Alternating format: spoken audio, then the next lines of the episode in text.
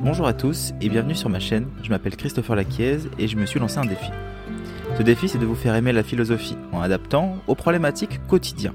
La philosophie n'est pas un concept barbant rempli de dissertations. Elle a avant tout une capacité. Une capacité de savoir penser, de s'écarter de notre réalité et de voir ce qui se cache dans le monde.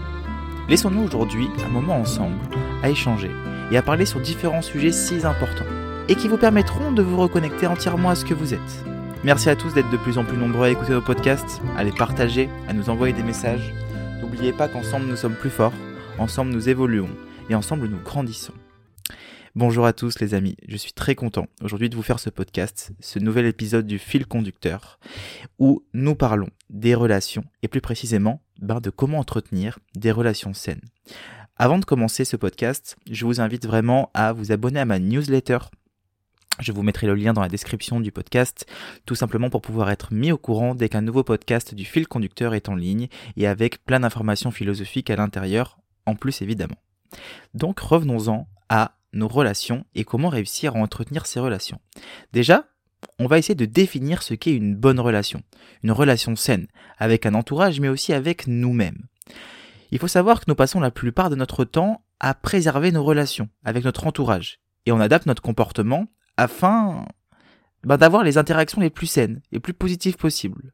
Mais comment entretenir un feu si nous n'avons plus de bois Ou si ce bois n'est pas sec?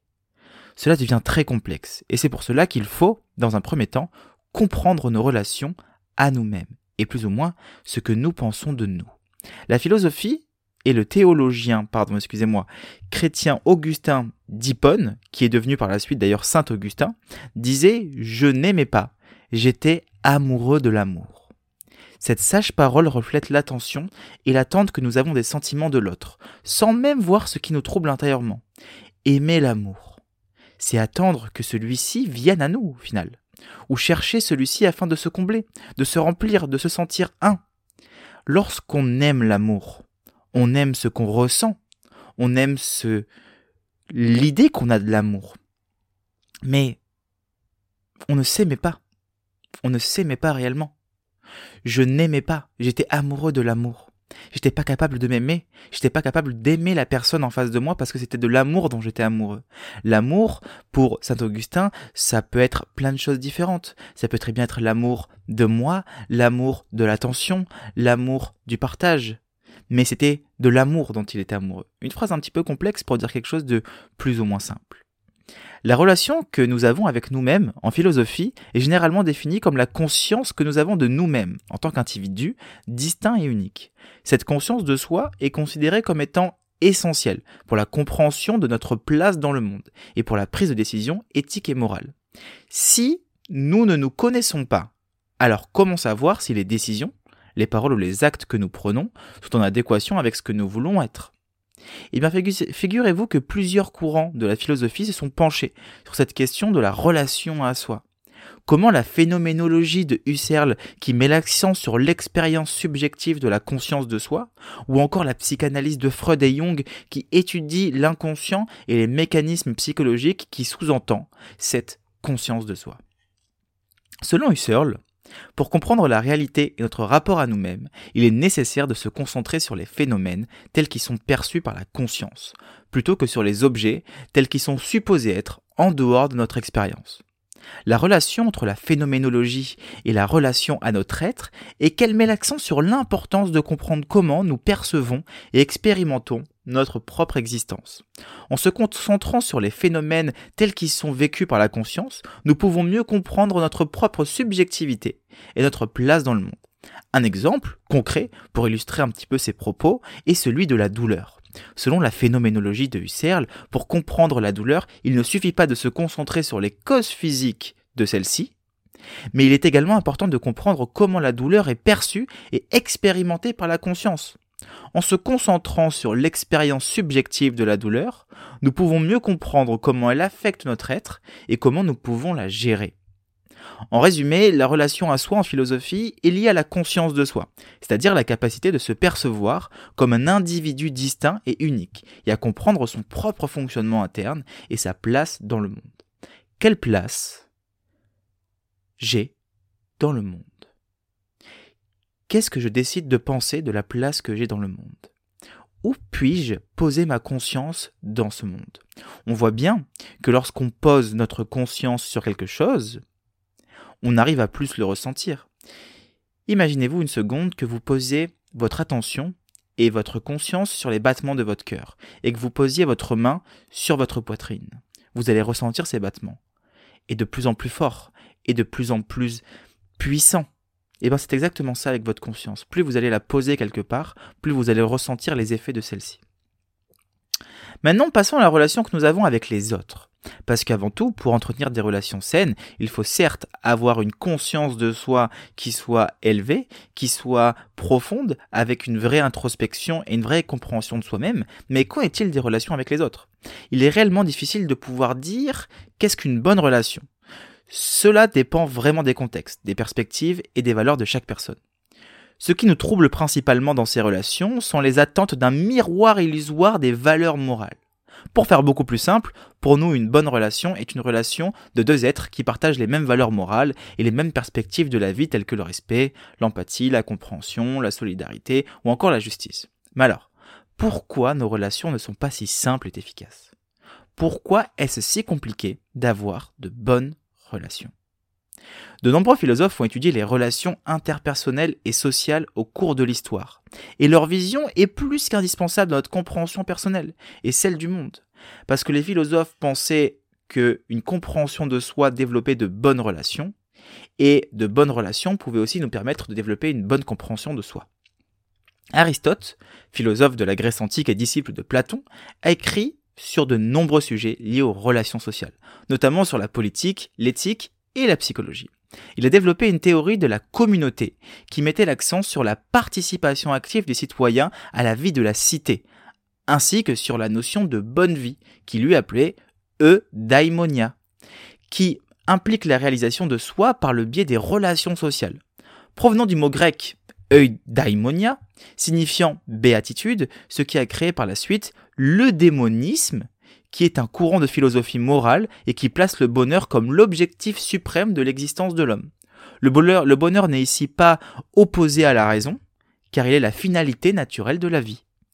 Aristote considère que le daimonia est le but ultime de la vie humaine et qu'elle est atteinte par la pratique de la vertu et par la participation active à la vie de la cité. Évidemment, la cité à l'époque, c'est la société pour nous de nos jours. Aristote pense et croit que les individus ont des devoirs moraux et des obligations envers les autres, et notamment les autres membres de la communauté. Il considère que les individus d'une même société doivent participer activement à la vie en tant que citoyens, en prenant part aux décisions qui les concernent, en respectant les lois et en contribuant à la bonne marche de la communauté. Alors, c'est intéressant ce que nous partage Aristote, tout simplement parce que plus on va être en paix avec les autres et dans des valeurs morales qui vont être élevées, plus on va être en adéquation avec la raison, plus on entretiendra, des relations, et eh bien, euh, de bonnes relations. Tout simplement parce que euh, ce qui est assez complexe à comprendre, mais qui est en même temps très simple, c'est que les valeurs morales que nous entretenons ne sont pas forcément celles que les autres entretiennent. Pour nous, peut-être que la fidélité est un aspect très important et fait partie de nos valeurs morales, là où pour d'autres, ça ne l'est pas du tout. Que ce soit dans les relations sentimentales ou dans les relations amicales. Mais dans une société, on a des devoirs. Et c'est ces devoirs de la participation pour Aristote qui nous permettent d'entretenir de bonnes relations, notamment. Parce qu'on va prendre des décisions qui nous concernent à nous et qui concernent les autres à travers les lois de la société. Je ne vais pas aller euh, être violent avec une personne dans la rue, tout simplement parce que la loi me l'interdit. Et donc en suivant cette loi, ce code qui peut être et déontologique et qui provient de la société, ça nous permet d'entretenir aussi de bonnes relations. Mais évidemment, ça ne suffit pas.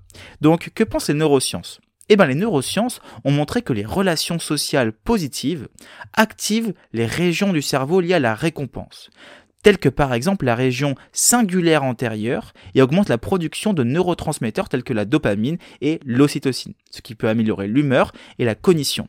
Dopamine, c'est le neurotransmetteur de la récompense, là où l'ocytocine, c'est le, le neurotransmetteur du bonheur. Mais pas que. De bonnes relations sociales peuvent également contribuer à la neuroplasticité, c'est-à-dire la capacité du cerveau à se remodeler et à s'adapter en fonction des expériences, ce qui est important pour l'apprentissage, la mémoire et la résolution des problèmes. En gros, pour nous, plus nous allons entretenir de bonnes relations avec les autres, plus cela sera positif pour notre état psychologique et physiologique. Revenons-en un petit peu à nos penseurs. Et pas des moindres, vu que là on va parler un petit peu de Nietzsche. Et ben pour Nietzsche, les relations sociales, c'est quoi? Et ben elles sont plus qu'importantes, mais dans un but unique, la réalisation de soi. Rien d'égoïste, bien au contraire, mais une découverte et le fait de pouvoir exister tel que notre âme est. Il croyait que les relations sociales pouvaient être utilisées pour renforcer la volonté de puissance des individus et pour les aider à surmonter les obstacles qui se dressent sur le chemin. Mais pour Nietzsche, le plus important est notre liberté personnelle. Dans ces relations, et pour le reste, il ne faudrait pas tomber dans un égalitarisme et le conformisme. Alors, pas de panique, je vais vous expliquer tout cela. Dans son livre Ainsi parlait Zarathustra, Nietzsche défend l'idée que les individus doivent se libérer des conventions sociales et des normes morales traditionnelles pour atteindre leur plein potentiel. C'est ce qu'il appelait par la suite le surhomme. Donc il soutient en fait que les individus doivent se dépasser eux-mêmes pour devenir ces fameux surhommes qui vivent selon leurs propres valeurs, leurs propres idées, plutôt qu'en fait d'être conformés aux attentes de la société. En gros pour Nietzsche, il y a deux possibilités. Soit on reste libre de nos pensées et les relations sociales peuvent à ce moment-là être utilisées pour renforcer notre volonté de puissance, ou alors on succombe à la pression de la société qui nous empêche de réaliser notre plein potentiel. En gros, nous devons nous éloigner des relations sociales qui nous empêchent de vivre authentiquement, pardon. Ça, c'est pas forcément facile à faire, mais parfois, apprendre à dire non est un pas en avant vers une vie pleine de liberté. Parce que oui, qu'est-ce qu'il y a de plus compliqué aujourd'hui que de fuir et d'arrêter de vivre une relation qui n'est pas authentique pour nous, une relation qui est plutôt destructrice. Eh ben, c'est notre capacité à savoir dire non. C'est notre capacité à savoir dire qu'on ne veut pas vivre ça. C'est notre capacité à dire stop lorsqu'une personne dépasse nos limites. Nous avons tous un cercle de limites autour de nous, plus ou moins imaginaire, psychique. Lorsqu'une personne enfreint ses limites à travers des paroles, des actes ou des pensées, ou même des actions, eh ben on se sent un petit peu attaqué à l'intérieur de nous. Et c'est cette vulnérabilité qu'on crée lorsque cette faille et cette brèche est créée à cause de tout ce qu'on va vivre extérieurement qui nous fait souffrir. Alors qu'au final, si on utilisait cette vulnérabilité pour justement accepter ce qu'on est, on aurait beaucoup plus de facilité à ne plus être envahi. J'accepte qu'il y a des choses qui ne me plaisent pas et que je suis vulnérable dans certaines situations, ce qui fait que si je l'accepte et que je pose ma conscience dessus, et eh bien ce qui se passe par la suite, c'est que ça ne m'atteindra pas. Tout simplement parce que c'est un aspect très psychologique. Par exemple, si vous allez voir votre conjoint et que votre conjoint a eu une infidélité, a fait une infidélité, et que vous lui posez la question, je sais que tu as fait une infidélité, euh, maintenant tu peux pas me le nier, et que la personne vous dit, oui, c'est vrai, totalement vrai, j'ai été infidèle. Voilà. Je suis désolé, j'aurais pas dû, mais voilà, c'est plus fort que moi, je l'ai fait. Bon, mais à ce moment-là, qu'est-ce que vous allez dire? Parce que vous, ce que vous attendiez, c'était une non-vulnérabilité, une ouverture à l'agression, une ouverture à l'attaque. Mais là, on rentre dans une, dans une zone où la personne accepte d'être vulnérable, malgré évidemment l'acte qui, euh, en fonction des valeurs morales qu'on entretient, n'est pas forcément positif. Euh, personne n'a envie de vivre des infidélités, personne n'a envie d'être trahi, évidemment. Mais une personne qui va réagir de cette manière-là accepte sa vulnérabilité. Et ben vous, dans un cas beaucoup moins extrême que celui-ci, vous pouvez aussi le faire. Une personne qui va aller au-delà de vos limites va aussi vous pousser, vous, au-delà de vos limites. Vous voyez? Et donc justement réussir à accepter cela et à poser notre conscience, notre vulnérabilité en disant ok, c'est vrai, là, euh, ça me fait souffrir. Ce, que, ce qui se passe, c'est une situation qui me fait souffrir. Au lieu de me le refuser et de rentrer dans l'attaque de l'agression et de créer une sorte de masque qui, au final, va plus entraîner une situation toxique plutôt qu'une situation saine et équilibrée. Mais alors, notre célèbre psychanalyste Carl Gustav Jung, eh ben, il nous dit quelque chose de très intéressant. Nous nous rencontrons maintes et maintes fois sous mille déguisements sur le chemin de la vie. Quelle belle phrase. Il suggère que les relations que nous avons avec les autres ne sont pas purement fortuites, mais plutôt le résultat d'un processus plus profond. Il croit que nous rencontrons les mêmes personnes à différents moments de notre vie, mais souvent sous des formes différentes ou déguisées. Selon Jung, ces rencontres peuvent nous aider à développer notre propre conscience et à nous épanouir sur le plan personnel. En d'autres termes, les relations que nous avons avec les autres peuvent être vues comme des opportunités pour apprendre et grandir, plutôt que simplement comme des hasards de la vie. D'ailleurs, le hasard n'existe pas pour Jung. Les personnes que nous rencontrons peuvent jouer un rôle important dans notre développement personnel, en nous aidant à affronter nos défis et à explorer notre propre psyché. La théorie de Jung sur les rencontres répétées, en fait, se base sur l'idée que nos relations avec les autres sont influencées par notre inconscient collectif, qui est un espace commun à tous les êtres humains où sont stockées les expériences et les croyances collectives. Selon Jung, notre inconscient collectif influence nos relations en faisant en sorte que nous rencontrions certaines personnes à différents moments de notre vie pour nous aider à travailler sur nos problèmes et des défis spécifiques. Par exemple, une personne pourrait rencontrer un individu qui joue un rôle de mentor ou de modèle dans sa vie à plusieurs reprises, à des moments différents, pour l'aider à développer sa confiance en soi et acquérir de nouvelles compétences. Ou encore, une personne pourrait rencontrer un individu qui représente un défi ou un obstacle pour elle à plusieurs reprises pour l'aider à travailler sur ses peurs et sur ses insécurités. Qui n'a jamais rencontré euh, une personne qui est venue nous faire ressortir des choses qu'on n'a pas envie de vivre et pas envie de voir et qu'au final nous a permis de travailler sur nous Parce qu'aujourd'hui, grâce à l'expérience qu'on a vécue, on a tiré un enseignement qui nous permet de pouvoir évoluer. Donc cette personne-là a été dans un premier temps avec une certaine enveloppe charnelle, et puis une autre personne dans une autre enveloppe charnelle est venue nous faire révéler les mêmes choses pour retravailler sur nous. C'est un petit peu l'idée euh, que Jung a à travers cette phrase. Selon Jung, en fait, les rencontres répétées peuvent être vues comme des signes que notre inconscient collectif cherche à nous aider à développer notre propre conscience et à devenir plus conscient de nous-mêmes. Il soutient également que ces rencontres peuvent nous aider à découvrir notre propre potentiel et à nous connecter à notre propre psyché. Pour notre psychanalyste, le hasard, évidemment, comme je vous le disais, n'existe pas. Nos rencontres sont le reflet de ce que nous cachons à nous-mêmes. Je pense que nous devons apprendre à travailler avec notre ombre, sinon celle-ci viendra se refléter sur notre relation. Plus nous en savons sur nous, plus nous en savons sur nos relations. Je vais maintenant vous donner, à travers l'idée des penseurs philosophiques et la mienne, quelques clés afin d'avoir de bonnes relations sociales. Dans un premier temps, un respect mutuel.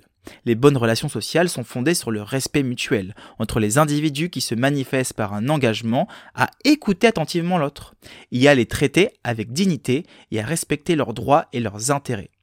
Zénon disait Si nous avons deux oreilles et une bouche, ce n'est pas pour rien.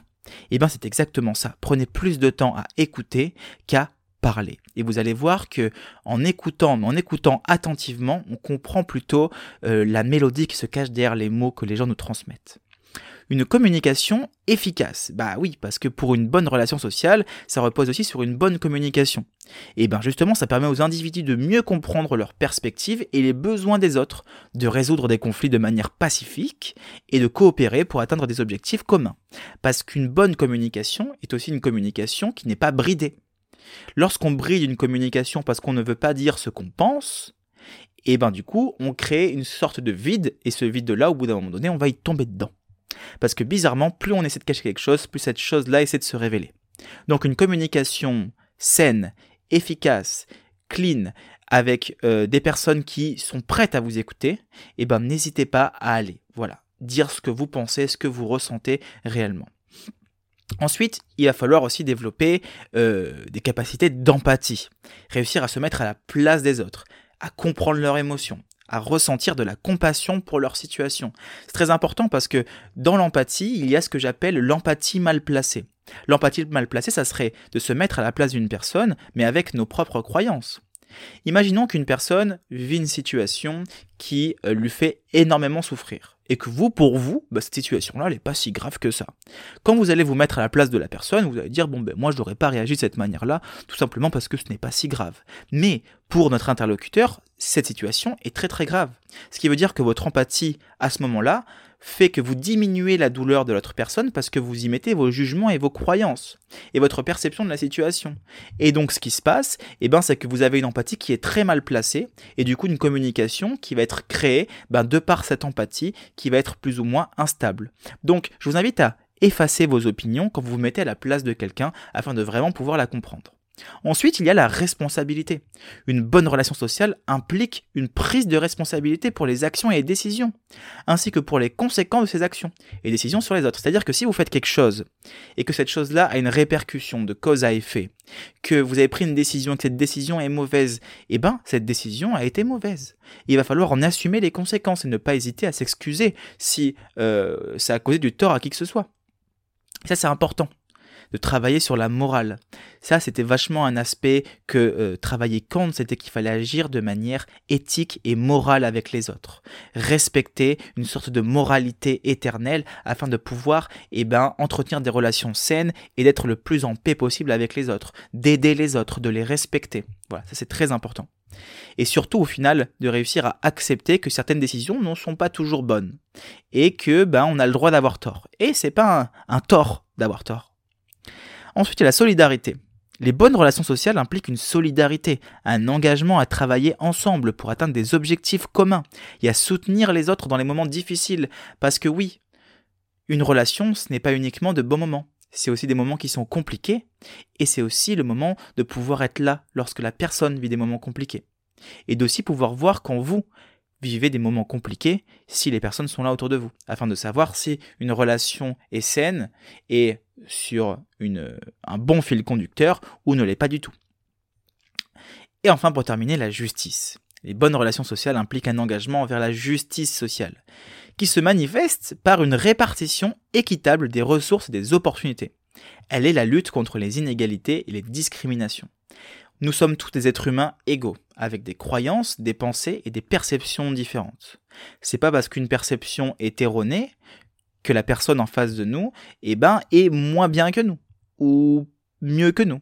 Donc, le mieux, quand on est dans des relations, c'est de ne pas juger les gens en mettant des, des adjectifs. Par exemple, on a vachement tendance à dire qu'une personne, elle est méchante ou elle est gentille. Il m'a fait du mal, donc elle est méchante. Mais qui vous dit que l'intention dans laquelle la personne a fait cette action était dans le fait de vous faire du mal, mais n'était pas dans le fait tout simplement de lui-même se faire du bien?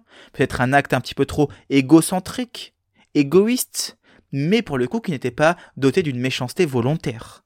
Donc, juste qualifier une personne de méchante ne vous aidera pas à la comprendre. Cette justice, est là-dedans parce qu'on avons notre justice intérieure et une justice extérieure. Et les deux sont intimement reliés. Dans la justice, lorsqu'on a fait du mal, il faut le payer. Mais le mal de l'un n'est pas le mal de l'autre. Donc, réussir à trouver une égalité en comprenant la personne. Donc, effacer les adjectifs et ouvrez une porte à une sorte d'accouchement d'esprit, comme disait Socrate, une sorte de maïotique qui vous permettra de mieux comprendre votre interlocuteur. Évidemment, il n'existe en rien de bonne ou de mauvaise manière de faire. Et qui sait, peut-être que l'état d'une relation provient de notre perception que nous avons de la personne, de l'idée que nous avons d'elle. Par exemple, si l'idée que nous avons de votre ami est positive, alors notre relation entretiendra cette idée. Maintenant, imaginez à l'inverse que pourquoi ne vous entendez-vous pas avec les personnes que vous n'affectionnez pas? Eh bien parce que l'idée que vous avez d'elle est péjorative, donc votre réaction le sera aussi. À certains moments, abandonner nos jugements peut réellement nous aider à évoluer. Je vais donner un exemple. Vous êtes dans une relation de couple et votre conjoint vous parle de son ex-compagnon, en faisant des louanges de l'enfer de son comportement. Votre partenaire instaure dans l'esprit l'idée d'une personne des plus toxiques sur cette planète.